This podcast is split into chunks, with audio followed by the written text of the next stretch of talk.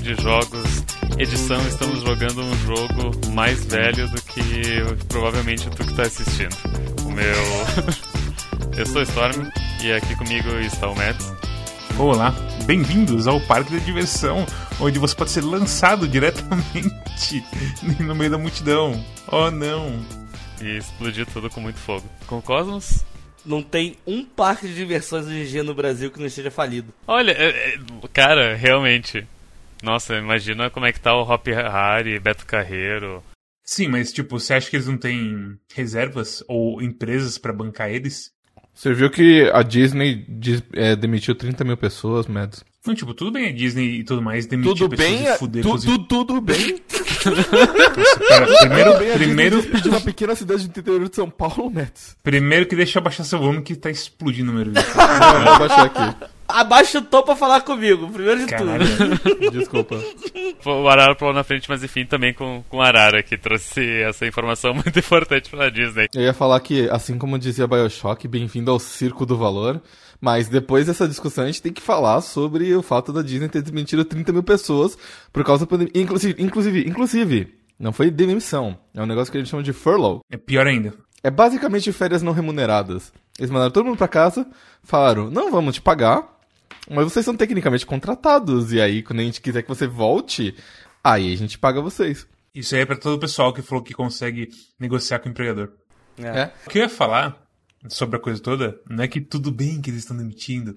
É que você acha que eles não têm, tipo, reservas e gorduras pra aguentar isso aí? A questão é a seguinte: toda empresa de parque de diversões grande o suficiente vai ter investidores e bancos e tudo mais a quem eles devem prestação de contas, tá? seja por causa de um empréstimo, de uma hipoteca ou alguma merda assim. Se a quarentena durar cinco meses, e daqui cinco meses eles estarem realmente fugidos de dívidas, esses caras vão falar assim: Mas o que você fez pra se planejar pra conter essas dívidas? E aí, se eles falarem assim: Ah, nada, porque a gente valoriza muito o, o bem-estar dos nossos funcionários, aí o banco vai mandar essa empresa falar assim: Beleza, agora você vai ter que demitir todo mundo sem pagar, porque você não tem, a gente não vai cobrir essa sua dívida. Então, quer dizer, como dizem os americanos de novo, né? É, maldito se você fizer, maldito se você não fizer, sabe?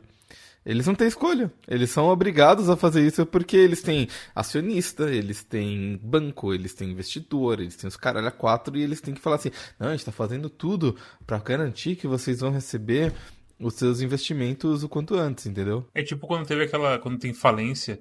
Eu sei disso porque eu, tava- eu vi a, a coisa da falência do DSP. Que tem aquela. Como é que se fala? A audiência. Que foi pro telefone e o pessoal conseguiu gravar. Então a audiência inteira, basicamente, tipo, o que, que você tem aí, campeão? Que que- Esse videogame é seu do seu negócio?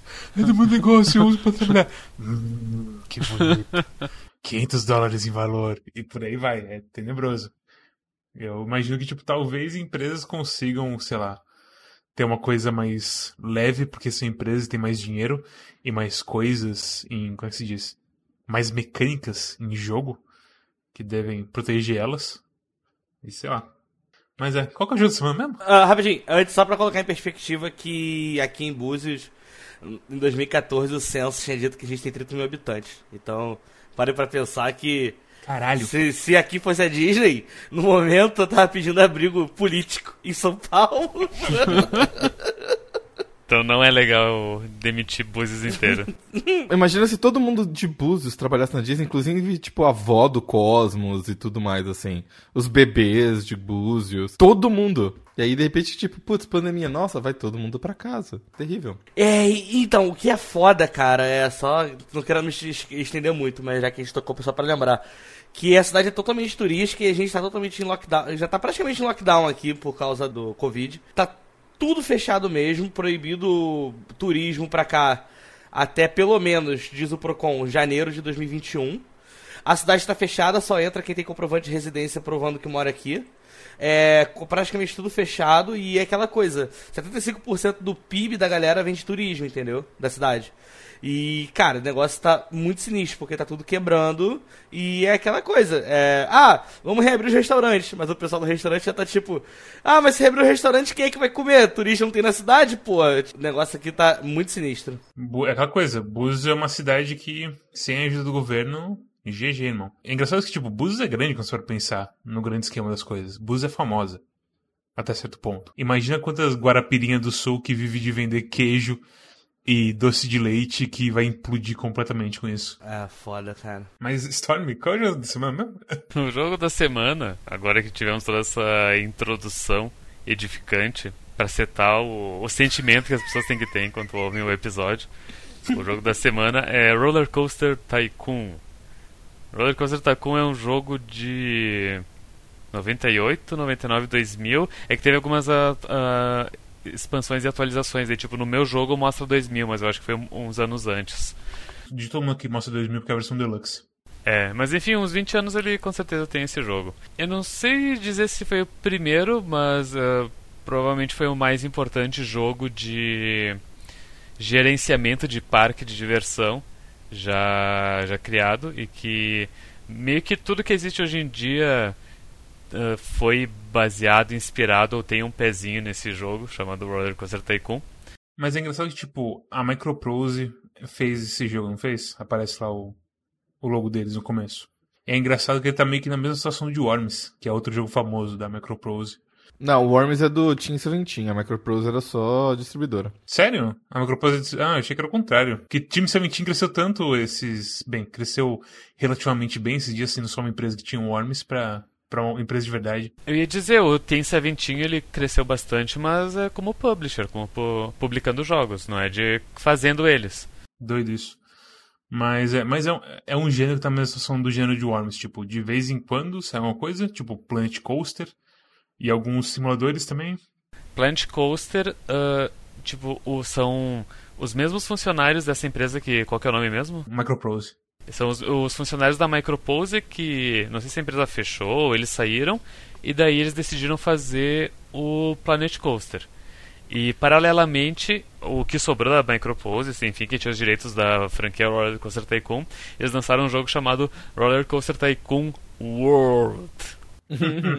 que aparentemente foi meio que feito nas coxas e que eles ah, eles tentaram lançar rápido demais porque os quem tava financiando queria que eles ah, lançassem logo e daí eles acabaram lançando uma versão alfa cheia de bug terrível e o pessoal do os antigos funcionários lançaram o Planet Coaster literalmente um dia depois do Roller Coaster Nossa Tycoon senhora. Sério? World Sim, li- Destruídos. sim, literalmente. E, de- daí, e daí nisso, tipo, destruíram completamente a franquia RCT.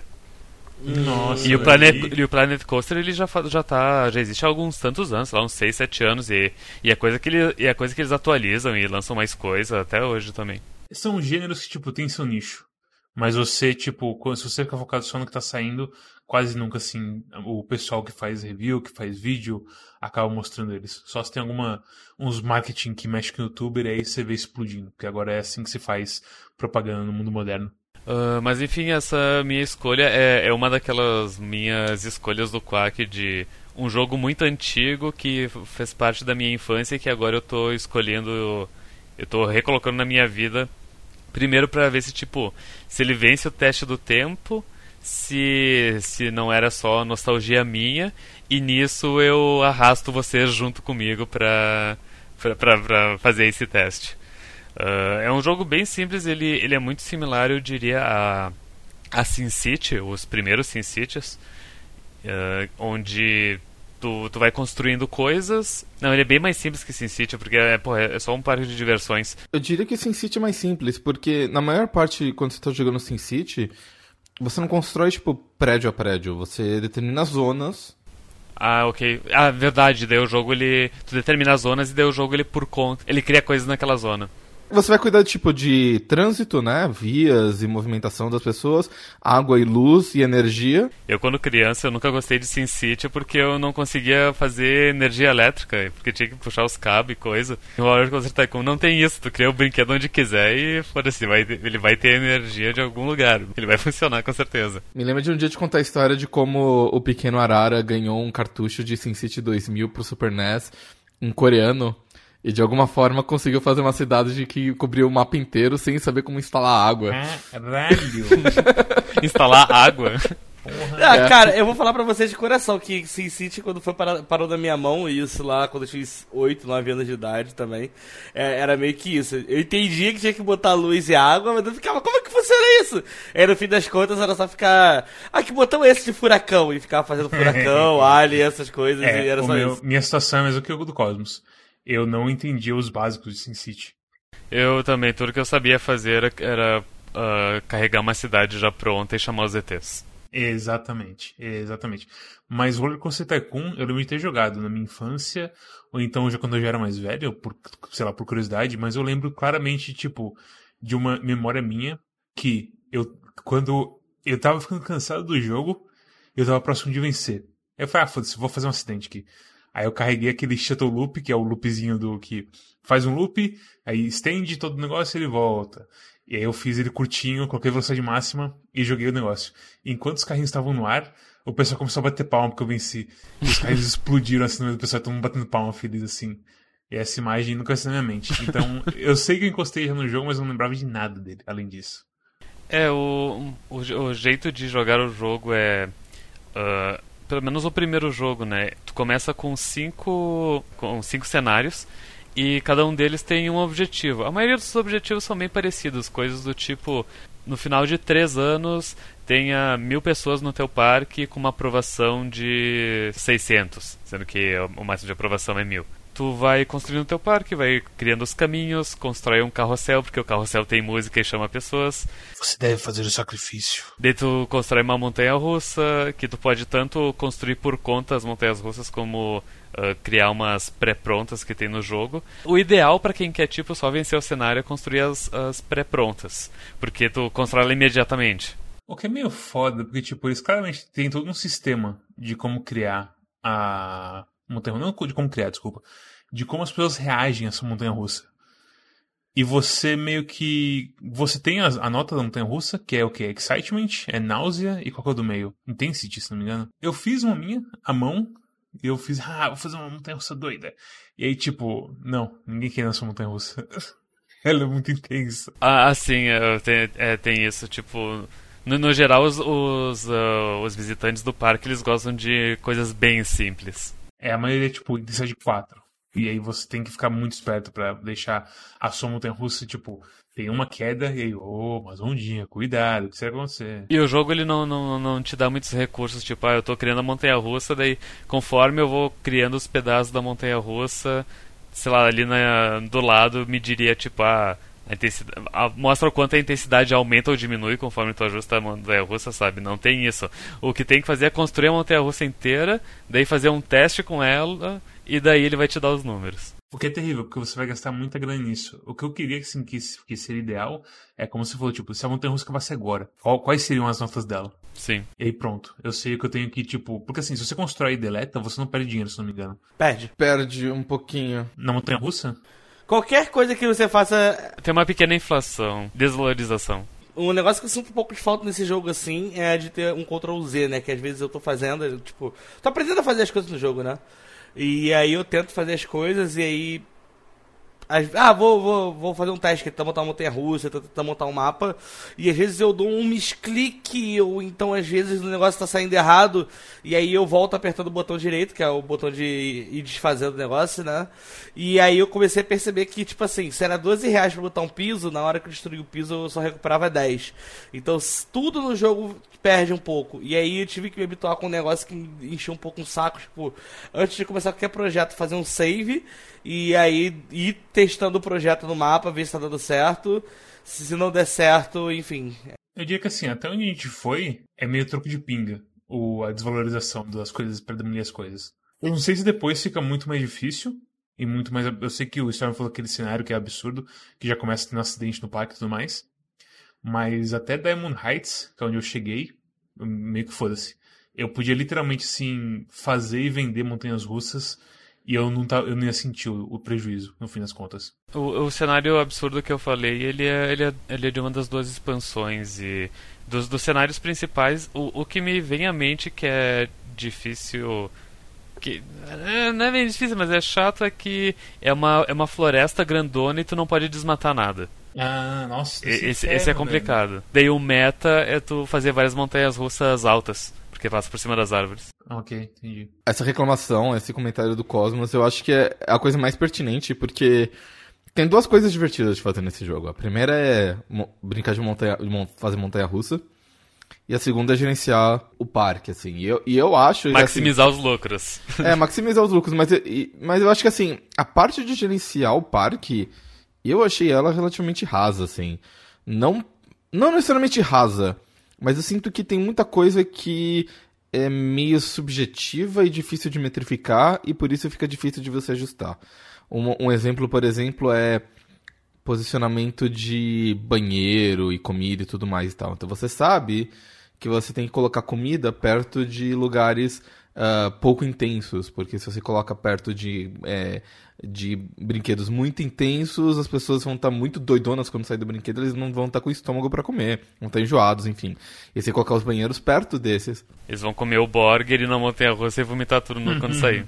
É, ou não vão querer entrar na montanha russa depois de ter comido, né? Mas todas essas coisas, elas, elas são, assim, é bom senso, sabe? Eles colocam muita coisa no jogo que é coisa de bom senso. Então, do tipo, é, não faça caminhos muito longos para as pessoas andarem, porque senão elas não conseguem achar saída e elas ficam chateadas se não acham a saída. Uh, sabe, permita que elas saiam, é, saiam da, do lugar depois de gastar todo o dinheiro delas. Uma coisa que você pode fazer, por exemplo, é colocar um monotrilho para outra parte do parque, colocar todos os brinquedos nessa outra parte do parque e fazer o monotrilho ser pago. De modo que a pessoa tem que pagar para ir embora. E aí ela não quer pagar para ir embora, então ela fica só brincando lá nos brinquedos, uma hora ela fica sem dinheiro nenhum e ela começa a ficar muito irritada, sabe? Mas, mas pelo menos a, a, quantidade de pessoas no teu parque não diminui.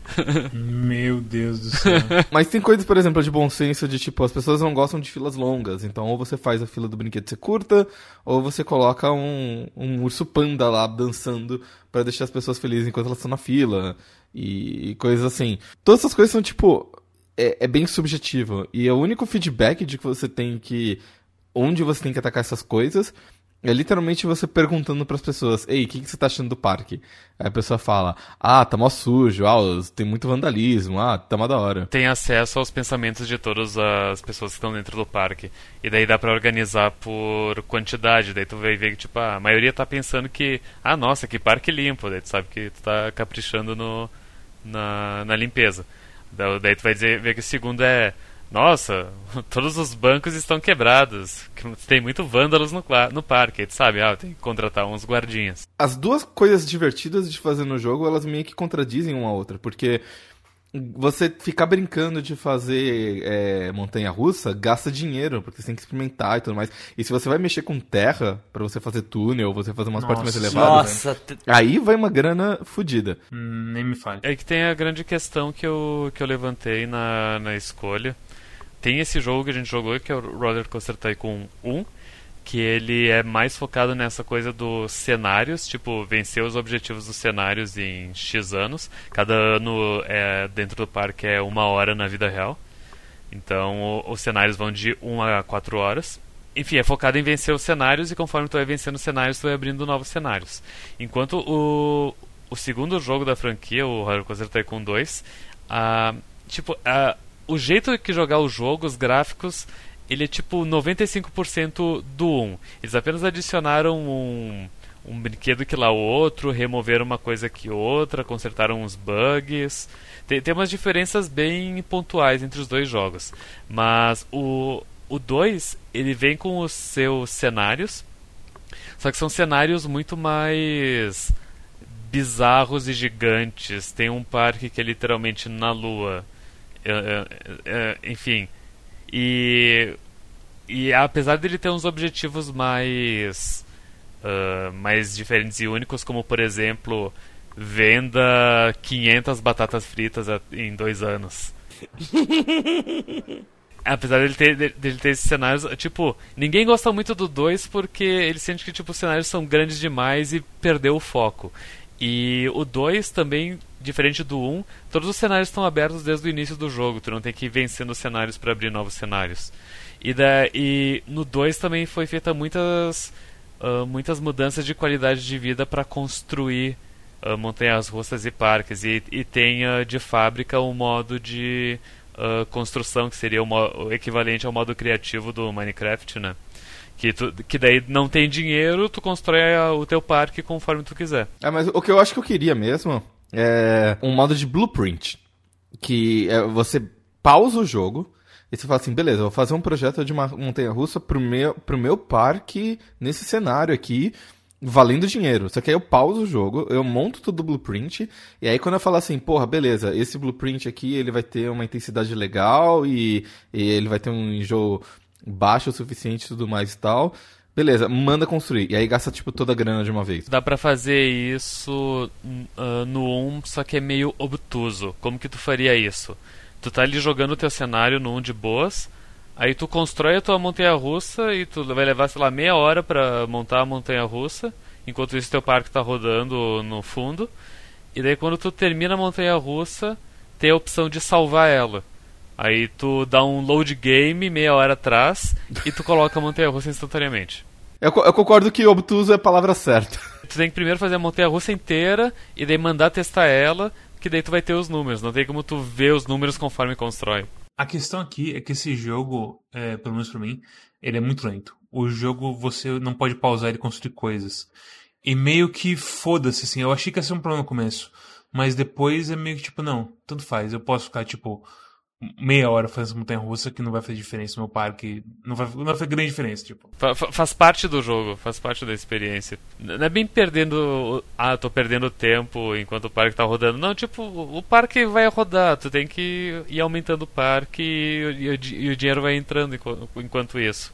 E, e daí tu constrói a montanha russa, e daí tu dá uma olhada no parque, ah, olha só, essa montanha russa o pessoal não, não tá mais indo porque tá achando caro. Daí tu baixa um pouco o preço.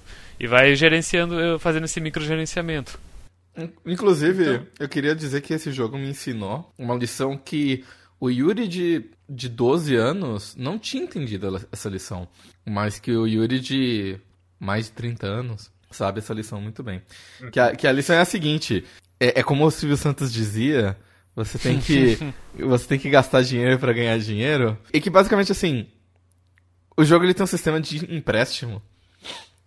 E esse sistema de empréstimo permite que você pegue dinheiro a juros muito baixos. Muito, muito baixíssimos, muito ridículo de baixo. Se o cenário padrão do jogo tem um ano, 12 meses, se você pegar mil dólares emprestado, no começo do ano, do, ao final do ano, você vai ter pago tipo 200 é, dólares de juros. Então, só de você clicar naquele botãozinho, você ganha 800 é, dólares de graça, assim. No final do cenário, em geral, pouco importa quanto dinheiro você tem. O dinheiro só vai importar pra, pro high score ali do, do registro de tipo, nossa, fez um parque muito rentável. É que depende do cenário, né? Se o teu cenário for só ter bastante gente e aprovação no teu parque, aí realmente tanto faz. Pega todo o dinheiro do empréstimo e já era. Agora, se o teu objetivo for ter um valor de companhia de X, aí realmente, tu tem que realmente fazer dinheiro, não é só pegar do banco. Como que é definido o valor de companhia? O valor de companhia é o valor do parque mais o teu caixa. Menos teus empréstimos, imagina. Porque é, menos empréstimo, justamente. Sim, sim, não é forte, basicamente. Eu só venci o primeiro cenário uma vez, e aí meu valor de companhia é tipo menos mil dólares, alguma coisa assim. É, é. o Mads ele venceu com 200 reais de valor de companhia. 6,97. Dá pra comprar. Dá pra comprar uma coisinha ainda com ele. Dá pra comprar seis tiles de chão e só. Yay! Mas, tipo, depois que eu peguei o, o ritmo, o jogo ficou trivial, assim. Se o objetivo for esse, se o objetivo for, tipo, aprovação em pessoas, tem que ser uma coisa muito alta para dar ruim. Até porque o, a maioria dos cenários é de, é de três anos, então é muito tempo pra e, tipo, fazer as coisas. Segundo cenário, aquele do lago, que eu chamei de cratera de ácido fudido, eu fiquei com 994 de rating e 1400 guests. Uhum. Nossa. Eu só fui colocando as coisas, ah, vou colocar uma montanha russa preset aqui, foda-se. E o pessoal amou montanha russa preset pro resto do, do, do parque. E foi meio que isso, foi só ajustando o preço e tipo, ah, tá precisando limpar lugares. Vou espalhar cinco caras de limpeza. Não vou nem definir a rota deles, foda-se. Apareceu um, um vômitozinho ali. Ah, foda-se, vou comprar mais um cara. Epsh, coloquei ali, pronto. Limpou a coisinha. E meio que, tipo, é isso. Você contrata, tipo, 10 de cada um dos, dos trabalhadores.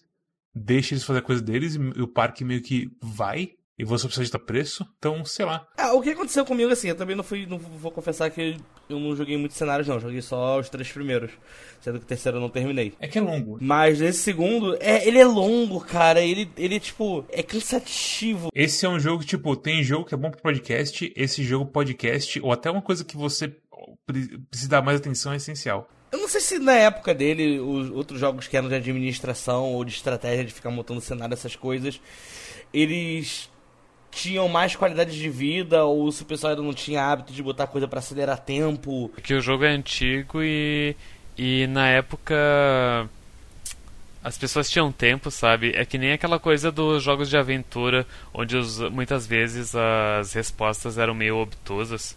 Mas as pessoas tinham tempo para jogar eles, sabe? E quebrar a cabeça. Assim, eu, eu na verdade eu acho que eu não é nem muito nessa questão assim, mas é, eu, eu, eu, comento mais porque, tipo, o que me incomodou, eu senti mais falta mesmo foi de algumas qualidades de vida, sabe? E como eu já falei do voltar, algumas coisas de um pouquinho mais de análise, algumas coisas assim, eu senti um pouco. Eu achei que o jogo fosse mais completo, porque eu já escutei muita gente falando bem dele, eu achava que ele era um como que eu posso dizer? É que ele fosse uma referência do gênero, sabe? Mas dá pra ver que ele é aquela coisa ali. Ele, ele, ele ainda é referência do gênero. Em defesa dele, é um jogo de 1999. Team Hospital é de 97. Então imagina assim, de 97 para 99, eles conseguiram fazer. É, tem, tem a diferença entre um jogo que é claramente bem antigo e bem travado e que não simplesmente não se segura tanto quanto hoje em dia para um jogo que não só ainda é super bonito, como ainda é super jogável assim 100%. A única coisa que a gente mexeu no jogo, pelo que eu entendi, foi um, um patch para ele suportar resoluções 16 por 9, resoluções widescreen. Porque o resto do jogo tá completamente igual e funciona. Só... É porque, na verdade, deixa eu ver se eu consigo me expressar melhor. Porque o que eu tava querendo dizer é que eu achava que ele tivesse mais, mais coisa de. mais recurso. Mas o, que, o efeito que eu tive jogando ele, na verdade, é que o tempo todo que eu tava jogando, eu tava pensando, hum, eu acho que talvez eu fosse mais feliz se eu jogasse o 2 ou o 3, ou algum depois talvez tivesse então. mais. então. Então, depois que você contou lá no começo que explicou que não teve, mas como eu não conheço, o tempo todo que eu tava jogando eu falava, porra, esse aqui tá... é maneiro o jogo. Mas será que existe algum motivo para estar tá jogando ele ao invés de não estar tá jogando outros mais recentes, entendeu? Tipo, porque. Mas aí você já explicou que realmente eles. é, é, é, o meme do momento, a garotinha falando, vou fazer não sei o que, e logo em seguida o vídeo de resposta deu tudo errado. Além do que eu já disse da diferença do 1 e do 2. Pensei primeiro, ah, vamos jogar o 2 porque eu nunca joguei o 2 e. Enfim, quero ver qual é que é. E o, e o 2 tem mais patches e mods para atualizar para os sistemas atuais. Mas daí eu vi essa coisa do cenário e eu, eu, vi que tipo o consenso da comunidade dos jogos é que o 1 é mais legal porque, por causa dos cenários e da progressão e a campanha, e o 2 é mais legal para construir coisas do zero por causa do modo criativo.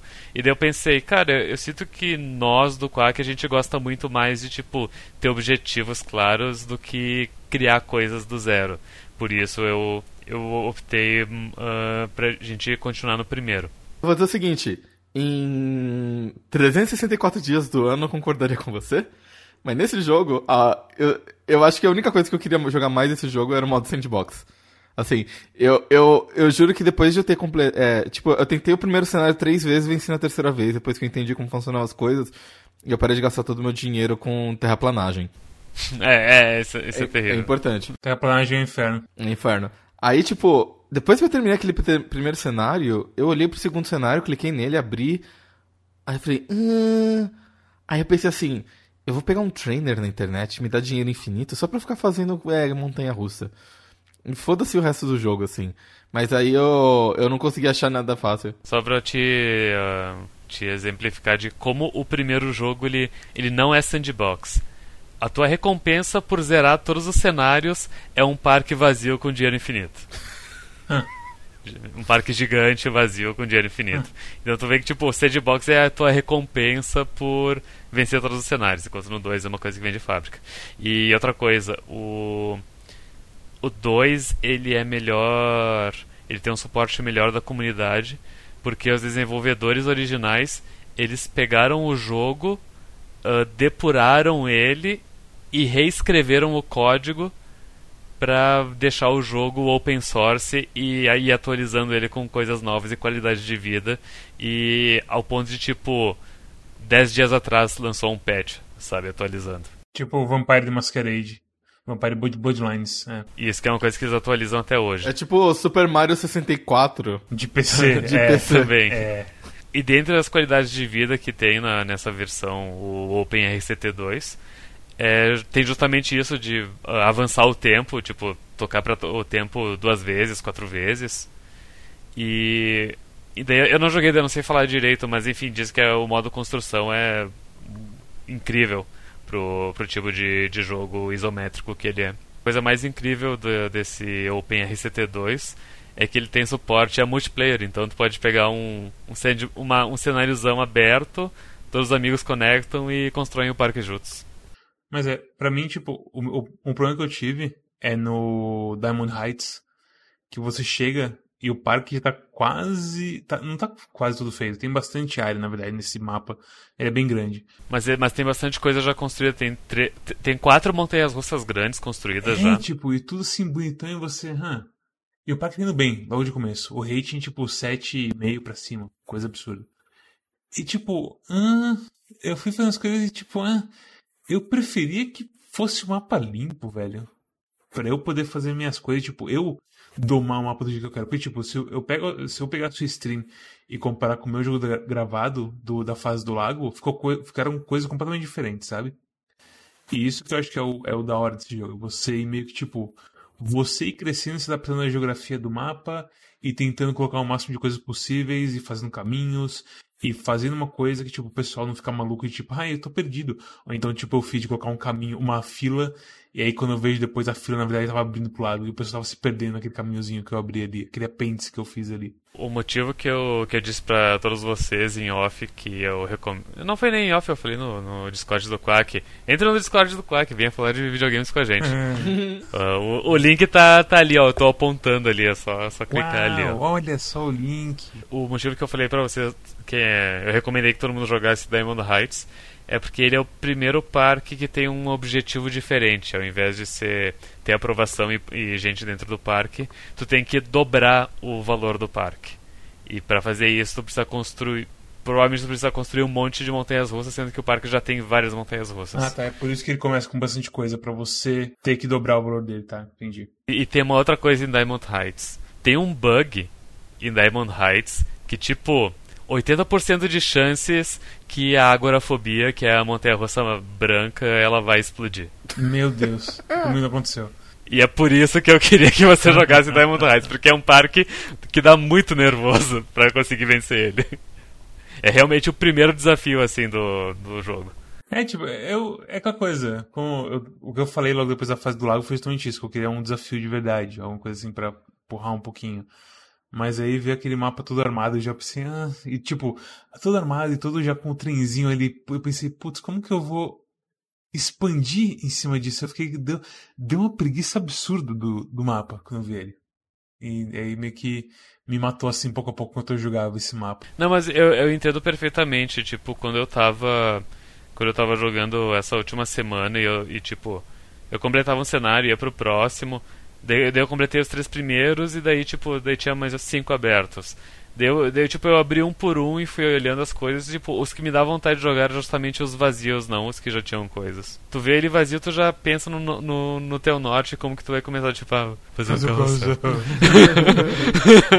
O- uma, coisa, uma coisa que eu queria falar sobre esse jogo é que se você joga simuladores mais novos, recentes, enfim, eles foram criados por pessoas que passaram a infância, adolescente inteira jogando jogos como Roller Coaster Tycoon. E aí eles olham pro, pra capacidade da tecnologia hoje em dia e pro que tem no mercado e falam assim, porra, eu quero fazer o Roller Coaster Tycoon que ele merece ser com tudo que ele tem direito, né? Então você olha o Planet Coaster lá, que tem um esquema de fazer montanha-russa super complexo, que só de eu ler como é que ele funciona já tá me dando dor de cabeça e tal, né? É, é, re- reza a lenda que, tipo, Planet Coaster é, tipo, é o, é o jogo definitivo do gênero e foi feito pela, pela mesma galera que fez o, o Roller Coaster Tycoon 3, que é o... que ele é 3D. Então, tipo, olhando assim, né, que os jogos de hoje em dia, eles são feitos pelas pessoas que jogavam esses jogos, os jogos de hoje em dia, eles são muito complexos. Então, geralmente me dá uma baita preguiça de aprender a dominar eles, assim.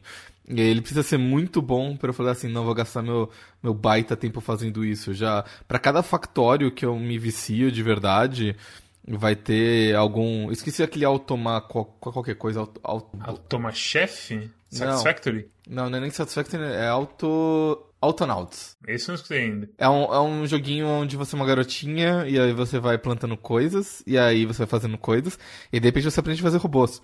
Você ensina o robô a fazer as coisas para você, e as robôs vão fazendo as coisas para você. Só que os robôs, eles eles precisam de ferramentas, eles precisam de energia, então você tem que fazer robôs para fazer ferramentas e robôs para dar as ferramentas para os robôs e robôs para alimentar os robôs com energias. E já vira factório. Não é factório porque assim, em factório você vai automatizando, automa, automatizando as coisas e você chega num ponto estável onde você sabe que tipo, se você ficar parado por meia hora, você vai chegar no seu próximo, no seu próximo breakthrough, certo? certo? Nesse jogo aqui, não, porque os robôs eles ficam sem energia o tempo todo. E mesmo que você coloque um robô para dar corda nos outros robôs, esse segundo robô também vai ficar sem energia uma hora. E é um inferno esse jogo. Então, assim, esses jogos, tipo Factorio, Infinite, é, Satisfactory, e tudo mais, eles foram, eles foram feitos por pessoas que jogaram esses jogos de administração e, ou então mesmo se você falar um Cities Skylines, sabe? Que é um jogo super, super bacana, assim. Mas ele foi feito por pessoas que jogaram SimCity, enfim. E é, foi meio reconfortante eu voltar para um jogo antigo que ainda é super jogável hoje em dia e que ele joga todas as cartas na mesa e fala assim: Este é o jogo, sabe? Não, não tem complicações a mais. É, essas são as regras use seu bom senso para você entender as outras regras que a gente está escondendo e meio que brinque de casinha e se divirta enquanto tenta fazer dinheiro. E é muito gostoso jogar esse jogo. Eu, eu, eu, eu fico com preguiça de tipo, putz, vou jogar, tem que fazer os objetivos e tudo mais e tal, mas as lembranças que eu tenho é de tipo, putz, eu fiz aquela roda gigante no alto do morro, fiquei um tempão fazendo o morro pro, pra colocar a roda gigante em cima, foi uma legal, porque todo mundo via o parque inteiro e é, é um negócio mais meio Minecraft assim mesmo, sabe? Sim, de, tipo, é, com certeza. De você obter você você obter satisfação por você estar tá fazendo alguma coisa que você considera bonita. Por você estar tá se expressando pelo seu pai. Exato, e é muito mais do que, tipo, simplesmente ficar marcando tiques ou vendo uma barrinha de progresso crescer ou ver o número aumentar, sabe? É, é uma sensação é, muito estranha, assim, revisitar um jogo desse e sentir esse tipo de sensação. Mas eu sinto que se fosse um modo 100% sandbox, onde dinheiro não importasse, perderia um pouco da magia também. Porque não só o teu parque é bonito e legal e grande, mas ele também é funcional. É a mistura dos dois, né? O objetivo é muito importante nesse jogo, porque senão você só ia jogar umas coisas no lugar e foda-se. Aqui você precisa, tipo, a coisa de quando o seu parque começa a ficar cheio, você precisa fazer filas certinhas porque tá começando a acabar o espaço, e você decidiu que seria um ótimo lugar colocar a porra do, do escorrega de água ali tomando a costa inteira, você pensa, hum, e você não tem mais espaço pra porra nenhuma, aí que você começa a fazer, começa, começa a pensar nas coisas direito, e ao mesmo tempo fazer as coisas bonitinhas que você quer. É, é engraçado falar isso, que enquanto eu acho que ele não tem qualidade de, várias qualidades de vida, com relação a, a, ao jogo mesmo em si, né, pra você poder é, todas aquelas coisas que eu já falei, de voltar, enfim. Mas ele tem bastante coisa pra moda de construção, assim. Tipo, não é a coisa mais rebuscada do mundo, assim, mas o, eu, eu, quando você vai descobrindo como é que as coisas funcionam, tipo, acho que esse jogo ele tem uma curva de aprendizado. Você sente que ele tem uma curva de aprendizado, é muito engraçado. Que você começa e aí é um negócio muito complicado, você não entende nada, é, muita, é vários números perdidos, várias coisas secretas, muita coisa que você tá pegando meio que no feeling, mas você não, você não tem muita noção do que fazer. E o, e o, tutorial desse jogo, sinceramente, acho que é o pior tutorial de jogo que eu já vi na vida. Que você dá play numa fase e você vê o jogo jogando sozinho. Uhum. Eu preferia muito mais Phantasy Test. Mas enfim. É que, é que essa não é época, é que eu falei no começo, eu devia ter lido o manual desse jogo. Porque é era a época que o manual importava ainda. Eu li o manual inteiro do jogo. O manual inteiro do jogo, ele não tem nada de muito interessante que não tinha no tutorial, exceto por duas coisas. A primeira é, as duas primeiras páginas têm uma dedicatória explicação, enfim, uma introdução de um cara que realmente fazia, é, projeta é, montanhas russas de verdade. E aquilo foi, foi divertido de ler, porque ele deve ter participado como consultor, porque O jogo ele tem vários tipos de montanhas russas, cada uma com sua característica, como é que o carrinho prende no negócio, no trilho, a altura máxima de suporte, umas coisas e tal. É, é muito tipo de montanha russa, deve ter uns oito ou nove tipos diferentes de montanha russa. Acho que até mais. Mas enfim, é, tem, tem isso. E, e a outra seção legal é o que fazer caso uma das, um dos seus brinquedos exploda em chamas. E aí, basicamente, ele fala assim: olha, conserta e as pessoas vão ficar um pouquinho com medo, assim, de voltar, mas com o tempo elas voltam, relaxa, sabe? Você, como, como ele mesmo diz, você não pode fazer nada pelas famílias das pessoas que morreram, mas você pode fazer alguma coisa pelo seu pai. Nossa, peraí, peraí, peraí, peraí. Antes, antes da gente continuar. Antes da gente continuar, deixa eu só fazer um. É, fazer um pequeno parênteses. Contar a história pra vocês da Terra Encantada. Vocês sabem da Terra Encantada no Rio, né? Da história da Encantada? Não, não, é um parque? É um parque de diversões do Rio que morreu gente pra caralho, aí o parque ficou um tempo sem ninguém, sem ninguém ir, aí depois o pessoal voltou. O parque não chegou a fechar, só as pessoas ficaram sem ir. Eu acho que já foi até demolido, na verdade, mas durante bastante tempo ele ficou com um parque abandonado. Eu não lembro das histórias, meu pai me contava muito essa história quando eu era pequeno, porque a gente passava bastante por ele. Meu pai falava que era um parque que todo mundo frequentava, aí teve alguma tragédia lá de montanha-russa que caiu, alguma coisa assim. Aí. Acho que foi uma moça que caiu só. Eu não lembro, não foi uma. Na minha cabeça era um carrinho, mas eu tô tentando procurar na internet aqui, mas acho que foi só gente que caiu. Uma ou duas pessoas que caíram do carrinho. Aí o parque ficou abandonado, ele voltou. Aí depois o problema judicial ele fechou de novo. Mas tipo assim. Ah, não, tudo bem, deu merda, mas deixa que, deixa que o, te, o tempo o tempo sara todas as feridas, sabe? Um, que... um, exemplo muito mais recente, Hop Harry. Que a Torre Eiffel lá deu merda e morreu uma criança. E o pessoal também ficou meio sabiado, mas hoje em dia eu acho que até o próprio brinquedo tá, tá aberto de novo. E segue o jogo. Mas tem que entender que o, o Hop Harry ele passou por muitos maus bocados entre aquele dia e hoje em dia, né? E ainda estamos passando. Mas aquela coisa, os caras tinham, tinham grana pra, tipo, pagar o que eles tinham que pagar e ainda matar, a, como é que se fala, a propaganda ruim que eles pegaram com isso tudo. Colocando em perspectiva, olhando de fora, tipo, acontece uma tragédia num brinquedo e daí tem um período de. Meu Deus, eu não vou nesse brinquedo aí, deu uma tragédia. E, e a partir de X, tempo X, as pessoas olham para esse caso como: Nossa, vamos lá naquele brinquedo que morreu uma criança uma vez, sabe? Chega um ponto que vira a história. O Hop High tá dando ingresso de graça para profissional de saúde, certo? Eu, como tenho, eu como sou do, do Conselho de Psicologia, eu, eu também pego um. E aí você acha que quando se eu for lá, você acha que eu não vou subir na Torre Eiffel, que é logo na entrada, pra ver o parque inteiro e dar uma, aquela, aquela adrenalinazinha no começo já. Olha, cara, mas, mas esse negócio de torre, o brinquedinho filho da puta, até na porra do jogo, quando eu meti essa porra no meu parque, eu olhei lá Nossa, no alto, é. eu falei, vai tomar no cu, não gostei desse brinquedo não! E, e, e, tu pode, e tu consegue construir ele bem alto. Bem alto. ele bem alto e máxima velocidade, ele quase sai dos trilhos a pontinha sai do uhum. é muito bom. o meu ele saía e voltava. Como assim? o, o, dava pra ver o carrinho saindo e voltando, assim, era assustador. Deixa eu voltar pro pensamento rapidinho antes que, antes que esqueça. Blá blá blá blá. e como é que eu tava falando? Ele tem umas coisas muito. Que ele tem uma curva de aprendizado. Quando você vai ficando imerso no jogo, você vai entendendo as coisas como ele funciona, sabe? Tipo, ele não tem um tutorial, mas você lá, você mexendo, futricando, uma hora as coisas vão clicando e você vai entendendo e você vai, oh!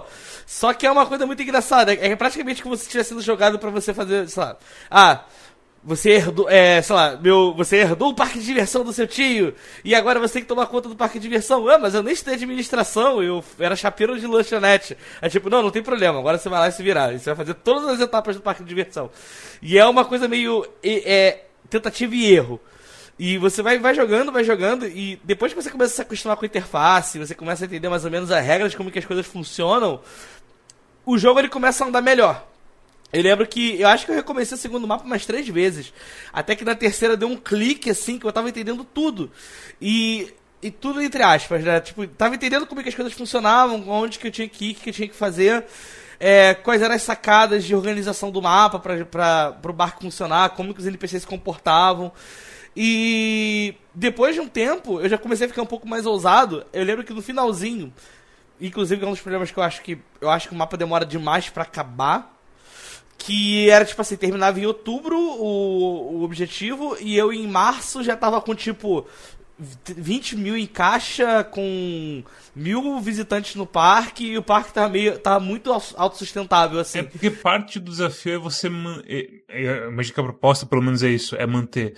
O problema é que tipo, é muito difícil você perder muito, assim, gás nesse jogo. Quando você chega a um ponto, só se, tipo, sei lá, duas montanhas russas explodirem na sua cara e você tem que destruir tudo e remontar umas coisas. Porque, fora isso, que rolou assim que eu acho que eu fiquei, eu fiquei que eu vi que, eu tava, que dá pra fazer, que ele abre muita, que tem muita possibilidade de você trabalhar nas coisas nele mesmo.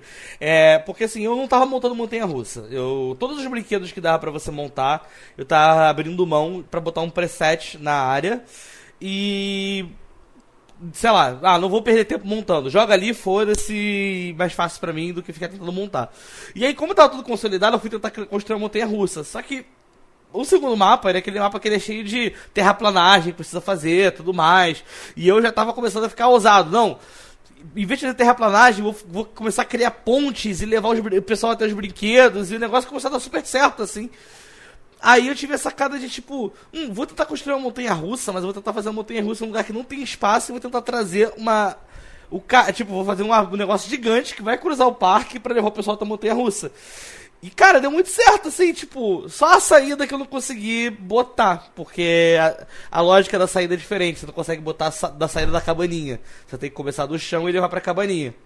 E aí isso me quebrou na hora de montar. Só que eu comecei a ver, cara, eu fiz um negócio que cruzou o mapa, assim, tipo, ele ia praticamente de um lado ao outro, e era só, tipo, péssimo de vista, o que você ia ver era aquela porrada de madeira gigante tapando a visão, mas você pode clicar lá em cima e pode. E pode o jogo ele, ele tem essa sacada que você pode tirar a visão dessas coisas, né? E eu comecei a perceber que, cara, ele tem muita profundidade em vários aspectos dele mesmo. Tipo, não é. Só que vai demorar para pegar. Você tem que estar tá jogando, você tem que estar tá meio que imerso no jogo para você começar a entender como que o jogo funciona. Essa parte que você vai escutar agora, no original, era bem mais longa. Então, se você perceber que pessoas que não são cosmos estão mais exasperadas, é por conta disso. Uma coisa que eu fiz assim também enquanto tava jogando é que eu fui jogando, eu fui tendo vários, vários estalos sobre as coisas que estavam acontecendo. E aí eu fui entrar numa. que eles têm a wiki do Roller Coaster Tycoon, né? E aí tem várias coisas sobre dicas e. Não dicas e truques, mas tipo dicas e.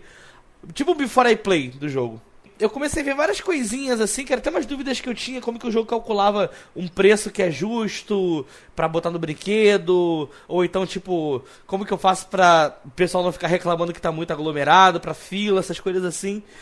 E aí tem várias coisas que a gente começa a explicar que o jogo não fala em momento nenhum, que eu falei, cara, essas coisas que eles estão falando aqui, tipo, tinha que ter um jeito de descobrir no jogo algum lugar que te explicasse, alguma coisa assim. Eu sou contra isso, cara, porque, por exemplo, quando você fala assim, ah, excita é, o, o valor de excitação, ele diz diretamente qual o preço máximo que você pode cobrar aí a coisa perde um pouco da graça de você ir no feeling, sabe? Mesmo que eu tava comentando também, não é uma matemática certa, tipo, é o que o pessoal tava comentando, que eu tava vendo. Tem outras coisas que entram, mas, tipo, ninguém sabe calcular também direito o que, que é, é. Fora que o preço vai, como se fala, a, o, a novidade do, do, do passeio vai estragando também. E acho que porque, tipo, é aquela coisa, o carrossel cai vertiginosamente ao ponto de ficar, tipo, 30 centavos no final ali. Ao mesmo tempo que, tem, que, eu, que eu peguei essa noção, era aquela coisa de olhar também, que o jogo, ele também, ele, ele no aspecto visual dele, é muito bom para isso. Ele, tipo, do nada eu tô olhando e falando, cara, eu preciso nem jogar na planilha lá, que tem aquela planilha que você puxa para ver como que tá a frequência de fila, essas coisas assim. Mas umas paradas, tipo porra, tá ficando meio vazio ali, né? O pessoal não tá indo mais no carrossel. E aí começa a baixar preço, não vai ninguém. Até o ponto de eu, tipo, tchau, carrossel. Tem que deletar o carrossel porque ele já virou prejuízo. E colocar um cinema 3D no lugar que bomba, sabe? O pessoal lá na, na Wiki explicando, existe um, os bonecos eles têm um status que eles sempre tipo, podem carregar uma bebida e uma comida. Então não adianta você encher o. fazer tipo uma praça de alimentação, alguma coisa assim, a não ser que seja pra estética mesmo. Mas não adianta você sair espalhando barraca de comida para todo lado, né, achando que você vai lucrar muito, porque o que, que vai acontecer é o seguinte: vão ter as barraquinhas de comida, e aí se o bonequinho pegar a primeira comida que ele vê na frente, ele não vai logo em seguida pegar a próxima, né? Vai ficar passeando pelo parque, e aí em algum momento ele vai esbarrar numa barraca e vai comprar. Comecei a tentar fazer o seguinte: ah, vou botar então as barraquinhas de comida com refrigerante do lado. Cara, quando eu fui fazendo isso, e aí eu liberei batata frita, eu percebi por algum motivo que batata frita a, a barraquinha de refrigerante de batata frita tava vendendo, tipo, cinco vezes mais que as outras do parque. E tava tipo, caralho, mas era tipo muito dinheiro. Era tipo uma das cinco paradas que me davam mais lucro do parque inteiro, assim. E caralho, que absurdo, cara, o que que tá acontecendo aqui? E aí eu fui procurar na internet pra ver se tinha uma explicação. E aí eles falam que no jogo tem um medidor de sede também que você não vê. E aí o feeling vem disso, ah, você tem que tentar Quando você clica no cara, você vê o medidor dele e tudo mais. Tem sede, fome e tudo. Eu acho doido que você falou esse monte de coisa sobre ler o wiki e você não some no básico do Hum. Eu personagem. não vi isso, eu não achei isso, eu tava vendo essas paradas jogando É, mesmo. clicando em qualquer bonequinho, ele tem uns quatro menus e um deles é, é esse que mostra, tipo, ah, se, ele tá, se, se ele tá feliz, se ele tá bravo, se ele tá com fome. Eu tinha visto só. eu, eu só me atentei pra náusea, é, diversão e banheiro, se eu não me engano. Tá tudo ali, é no mesmo menu. Literalmente pra cima e pra baixo. Não, tem, tem tipo uns sete, uns sete valores. Né? É, é, é isso aí. Mas, mas- é, e tem a estratégia que o, que o Brendel, shoutout pro Brendel, ele passou pra gente, que é tipo, tu coloca uma barraquinha de batata frita no início do teu parque, tu coloca, daí as pessoas vão ficar com sede. Aí tu coloca o refrigerante no meio do parque, daí as pessoas vão precisar ir no banheiro. Daí do banheiro tu coloca no final do parque, daí nisso as pessoas an- andam o teu parque inteiro. Eu, na verdade, eu só não fiz isso porque quando eu percebi que tava botando o. esse negócio de banheiro muito, muito distante, o pessoal tava vomitando tudo. É a estratégia CCXP, né? Que você tem entrada, aí você tem, tipo, a art styling no meio do evento, que é pra fazer todo mundo ir pra, pro meio do evento, e tem, tem os showzinhos do YouTube no fundo. E aí você vai atraindo as pessoas pra, pro evento inteiro, eles não ficam só lá na frente, onde fica todos os grandes estúdios. Eu sei que, caralho, o negócio eu fiquei muito. que eu fiquei rindo muito também.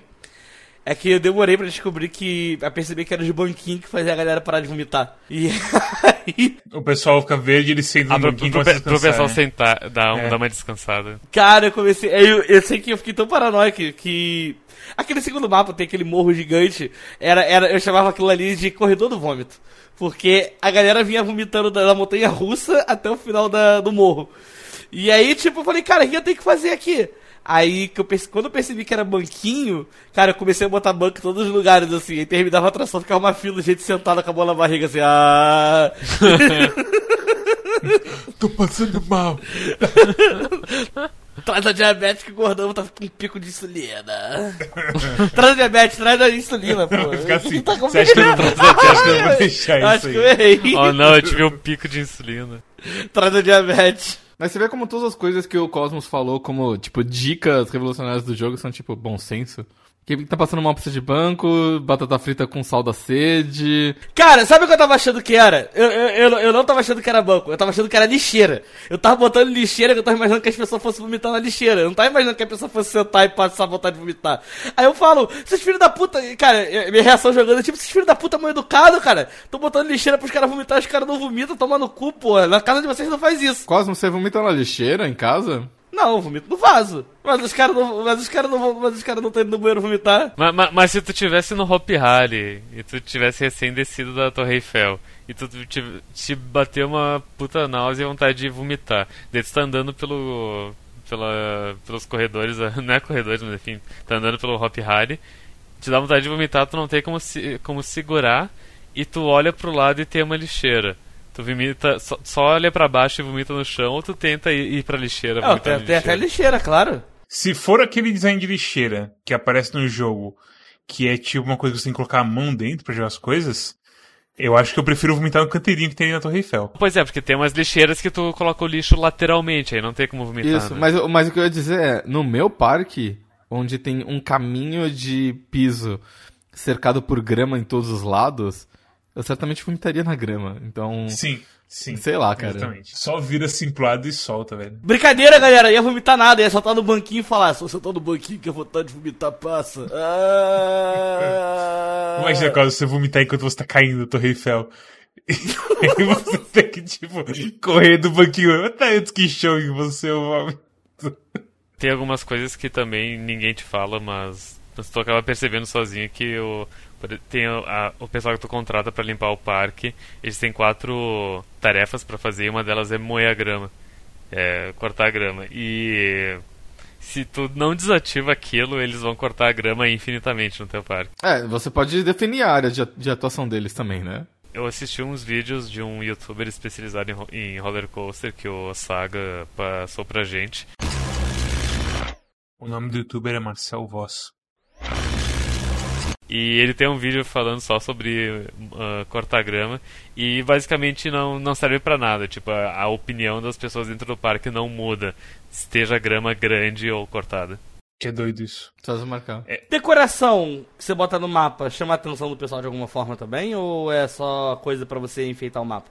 Chama Aumenta o Rating. Esse youtuber, ele tem um vídeo muito legal também, que ele fala que os policiais e os, pan, e os homens com vestidos de bichinhos também não prestam pra porra nenhuma. Prestam, prestam. A ideia é que, tipo, os seguranças, eles evitam que as pessoas façam vandalismo. E os bichinhos evitam que a opinião do, das pessoas... Se as pessoas estão felizes dentro do parque, tu não o suficiente, tu tá fazendo um bom trabalho, tu não precisa dos bichinhos. E se tu tá fazendo um bom trabalho, as pessoas não vão ficar tristes. E a única coisa que faz as pessoas uh, causarem, fazendo vandalismo, elas estarem insatisfeitas. Então, se tu faz um bom trabalho, tu não precisa nem de guarda e nem de bichinho pra, pra uh, deixar as pessoas alegres. E se você tá fazendo um, um trabalho ruim, você, e você coloca esses caras, você só tá tratando um sintoma e não um problema de fato. É, exatamente. Falar, no meu parque que tava, tipo, voando, começou a ter vandalismo. Eu imagino que, sei lá, foi alguém em fila grande que tava ficando ficando puto, uma coisa assim, porque, sei lá. Eu acho que eu pequei por ter filas muito grandes em, em alguns parques. O, o, ideal é não fazer a fila muito maior do que, sei lá, umas uns seis, sete quadrinhos. Porque você limita o quanto que a pessoa vê, ah, ok, eu, eu aceito aceitar, eh, esperar isso. Porque não importa, tipo, se você faz uma fila, uma fila.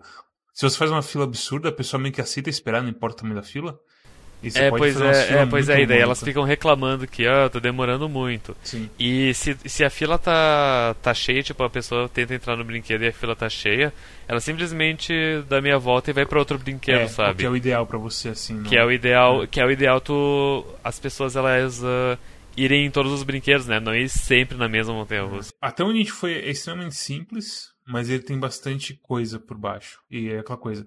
Nem o pessoal de Wiki e tudo mais sabe 100% como funcionam as estatísticas, então de uma maneira ou outra você vai ter que ir em certo ponto no seu feeling mesmo, seja lá qual for o seu objetivo do cenário que você está jogando. Mas, é, mas é um bom jogo. Enfim, recomendações? É, por mim. Então, Mads, nota e recomendação para esse jogo velho. Eu dou nota 6 para ele. Ele é bem lentinho, bem assim de boa, mas eu reconheço o valor dele, tanto de marco histórico, quanto de tipo, ei, eu consigo me atualizar completamente no Four Corners Wrestling Podcast. Graças e, e sobrou tempo ainda. Eu fiquei muito, muito tempo de sobra. Mas é, é bom. É, é, aquela coisa. É um, é um nicho, sem dúvida alguma, de jogo de simulação. E um jogo antigo que não tem tantas qualidades de vida, a não ser que você, tipo, ah, ok, vamos ver primeiro quais são todas as hotkeys para eu aprender antes de fazer as coisas, porque o jogo não vai te ensinar isso. O jogo vai só te jogar lá. Mas é bom, eu recomendo sim. Nota 6, mas eu recomendo sim. Parara, nota e recomendação. A minha nota é 7. Eu recomendo para todo mundo que. Se você jogou esse aqui quando era criança e você tá curioso, porra, será que ainda é legal? Pode jogar, porque ainda é legal. Se você é uma pessoa que tem um interesse casual a médio por jogos de simulação, pode jogar, é legal. Agora, se você é um cara muito hardcore de jogo de simulação, e você acha que, tipo, todos os jogos de simulação que eu mencionei, eles são bons passatempos no, é, leves, assim, você gosta de Dwarf Fortress, Crusader Kings, Europa Universalis, essas coisas assim um pouquinho mais punks, aí talvez eu acho que você não vai gostar. Acho que você vai se sentir um pouco simples demais. Eu não recomendo para você, eu recomendo que você vai testar os Planet Coasters, os mais novos, depende são mais a tua cara. Mas se você vai jogar por nostalgia ou por você gostar de jogos de simulação, eu acho um bom jogo. É, é, é, é nota 7, ele é bom, ele é bem divertido. E ele ainda é muito bonito. Eu fico muito impressionado como pixel art no topo, assim, do, do seu trabalho é um negócio que perdura por vários anos sem perder a qualidade, sabe? Enquanto que o 3D da, do PlayStation 3 você já olha e já fica meio assim hoje em dia, sabe? Não, o, o, o próprio tá, Roller Coaster tá com 3, que ele é em 3D, ele é, ele é intragável hoje em dia. Completamente intragável. Eu não tô nem falando de, tipo, os primeiros jogos em 3D, porque, obviamente, os primeiros jogos em pixel art também são meio ruinzinhos. Tipo, vários jogos de NES, jogos de Atari, né? Eles não são muito fáceis, assim, de se encarar hoje em dia. Uh, mas os, os jogos com pixel art muito bom, eles perduram por vários anos, assim. Enquanto que os, mesmo os jogos com 3D muito bons, eles ficam. Muitas vezes eles, eles, eles ficam muito ultrapassados, muito feios, muito rápido. Então, recomendo. Joguem. Uh, ele é simplesinho, mas ele é muito divertido como passatempo. E Cosmos, nota a recomendação para RCT. Cara, não sei que nota dar. Eu tô muito na dúvida. Deixa eu, eu devagar um pouco. Não que eu não tenha desgostado dele, mas tem que ter um clima para jogar, né? Não dá pra. É, tipo, ele não é um jogo que você, tipo. Você não vai, tipo, chegar e parar para jogar assim do nada, porque ele exige um pouco de, um pouco de concentração, exige, ele, ele é extenso. Ele exige, de repente, acontecer alguma, alguma situação para deixar as pessoas enclausuradas em casa, para elas terem tempo de jogar um jogo desse, desse tipo. né? Imagina se do nada acontecesse um negócio que todo mundo não precisasse trabalhar, tivesse que ficar em casa e. É, pois é. Né, cara? Pô, que loucura. Mas. então, eu, gosto, eu gostei de jogar ele, só que. Eu confesso que no começo, as primeiras vezes que eu tentei jogar, ele foi, foi um jogo que, assim, acho que eu só fui conseguir pilhar de jogar ontem e hoje. Já tá enrolando uma semana no meu PC, eu abro, aí eu jogava um pouquinho, aí eu, caralho, não consigo fazer nada dessa porra, aí fechava o jogo. Aí ia jogar, sei lá, outra parada lá, ia streamar, jogar outras paradas da Steam, assim. Aí agora eu vou tentar de novo, tentava e não ia. Mas aí ontem, entre ontem e hoje clicou, joguei bastante, assim, tipo, confesso que hoje eu fiquei umas 5 horinhas jogando sem parar. Ele é legal, mas tem que ver se, se, se é teu tipo de jogo. Se você não, não tiver muito saco pra essas coisas de administração de, de, de mapinha, ou então se você não tiver muito tempo para gastar essas coisas assim, eu acho que provavelmente você não vai gostar. Mas, de qualquer forma, dá uma testada. É, é um jogo baratinho e tá aí direto. Às vezes, se bobear, você tem aí perdido junto com suas revistas de Gerati na sua casa aí, o instalador desse jogo. Super Games. Super Games. Ai, meu Deus do céu. Ah, eu tô me dando dúvida entre um 7 e um 6, mas eu acho que eu vou cair mais pro 6 mesmo, acho. Porque como eu não joguei muito mais dele, eu não sei mais o que vem depois. Mas até onde eu vi assim. Não é um 6 ruim, é um 6 legal, assim. Só que, enfim. Fiquei muito triste de saber que não existe um, um Roller com 2 e 3 bons de verdade. Que é isso que a gente tem. Porque eu acho que se ele tivesse umas qualidades de vida melhor, ele não fosse uma coisa tão manual assim, eu ia gostar mais dele.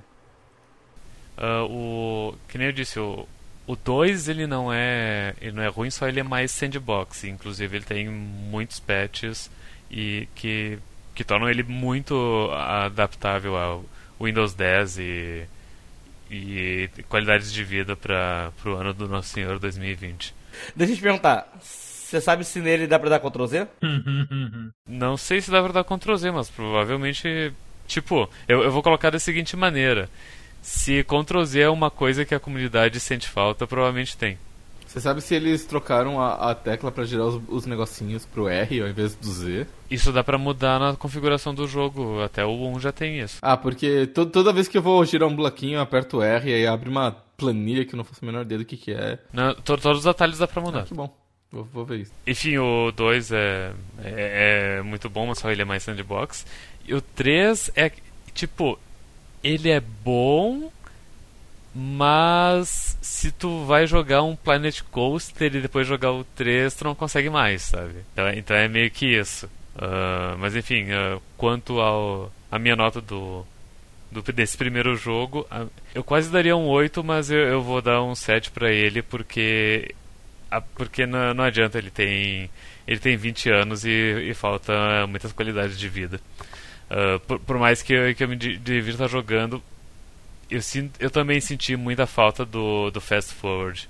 De, de fazer o tempo passar mais rápido. Porque, como o objetivo é justamente vencer os cenários, eu quero vencer o mais rápido possível também, sabe? Para poder abrir novos cenários. E, e, e, isso torna esse, inclusive, um péssimo jogo para fazer speedrun, porque se, se, a, se, se a quantidade total de anos do jogo, somando todos os cenários, for, sei lá, 300, então é 300 horas pra zerar o jogo. É, tem razão. É tipo, é, é só o quão rápido o cara consegue clicar nos menus e o quão consistente é o, a estratégia dele. Mas eu imagino que deve ser bem fácil fazer uma estratégia 100% consistente. Então eu vou verificar isso agora, porque eu fiquei profundamente curioso agora. Roller Coaster Tycoon. Tem um FF% aqui. Aparentemente no OpenRCT 2 tem Fast Forward. O speedrun é todo feito no no RCT2, ou então parece que tem uma opção de debug que se chama Hyperspeed ou coisa assim. O fast forward por cento do Roller Coaster Tycoon 1 é 24 segundos no Forest Frontier. Meu, ok. E aí, basicamente, a estratégia dele é: ele bota uma montanha russa, ele dá o fast forward e ele consegue vencer o primeiro cenário. Que, que, que fascinante. Ah, e tem, e tem uma categoria sem fast forward. Todas são 3 horas? Pro First Frontier, no caso, né? Que aí o primeiro lugar tem 3 minutos e 58 segundos e a maioria tá tipo 4 minutos e alguma coisinha, assim. Será que é o tempo até, che até chegar no objetivo? Deve ser. Deve ser. É isso mesmo. Assim que você completa o objetivo, eles consideram a run como completa.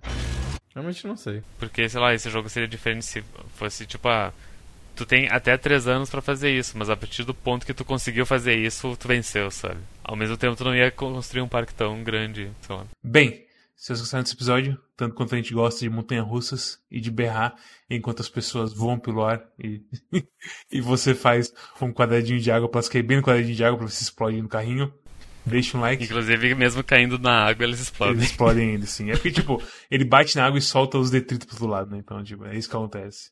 Mas, bem, deixa um like, se inscreva. Dá opção no nosso Twitch também. Dá um follow lá pra saber quando a gente faz stream. Que com o Cosmos agora fazendo, de férias no stream é Qualquer hora, ninguém sabe. Pode ser amanhã, 5 da manhã. Cientistas não sabem quando vai ter um terremoto. Como que vocês vão saber a hora do meu stream? Tem que ser Exatamente. a força da natureza, não pode ser contida. O Cosmos é a Inquisição Espanhola do Twitch. Exatamente. Deus Vult! Cosmos. Passa também no nosso Twitter, dá um follow lá, que a gente avisa quando tem coisa nossa e quando tem coisa dos nossos parceiros, seja Calibre, seja Desludo, seja Four Corners. Também tem o nosso Discord, que a gente fala de verdade dos jogos. A gente falou de Roller Coaster Tycoon, teve algumas, não discussões, mas de declarações ali, porque Roller Coaster Tycoon é um jogo de 20 anos atrás, o pessoal provavelmente não se empolgou muito. Não, mas pior que teve bastante gente no stream. E tipo, até os momentos. Até os momentos, tipo, ah, eu vou eu meio que já venci o cenário, eu vou jantar enquanto meu parque tá ali rodando sozinho. É verdade, esqueci que eu fiz isso. Tipo, tu fez isso quando tinha, sei lá, 30 pessoas e quando tu voltou tinha 55, sabe? Parece que eu sou pro das streams. Eu, eu, eu, não, mas enfim, eu, eu, sinto que as pessoas gostaram de ver o parque e sim, tudo mais. Sim, é, é. Tem, tem uma certa poesia em ver a animação do, do parque em geral. E tem também as curadorias do Steam, que é onde você vê integrado ao seu Steam se um jogo vale a pena ou não, seu rico dinheirinho. E assim, na hora aparece o patinho dando um thumbs up ou um thumbs down, te avisando dos perigos ou oportunidades naquele jogo. E se você é uma pessoa que não gosta de ficar abrindo o YouTube, você também pode pegar no seu RSS Feed, que tem que aí, e aí você escuta a gente em forma de podcast.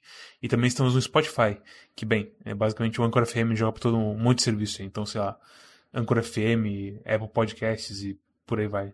E Cosmos, qual é o jogo da semana? O jogo da próxima semana, da mesma forma que o Storm escolheu o Roller Coaster Tycoon, porque é o jogo da, de conforto dele, um dos jogos de conforto, eu quero escolher um jogo de conforto também.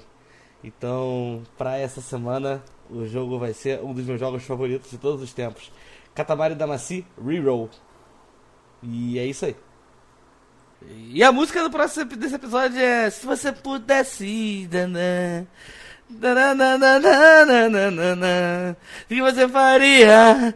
Poderia levar. Eu não sei qual é dessa música, desculpa. Eu só sei que. Eu só sei que Paulo Ricardo, RPM, rotações por minuto. Tchau.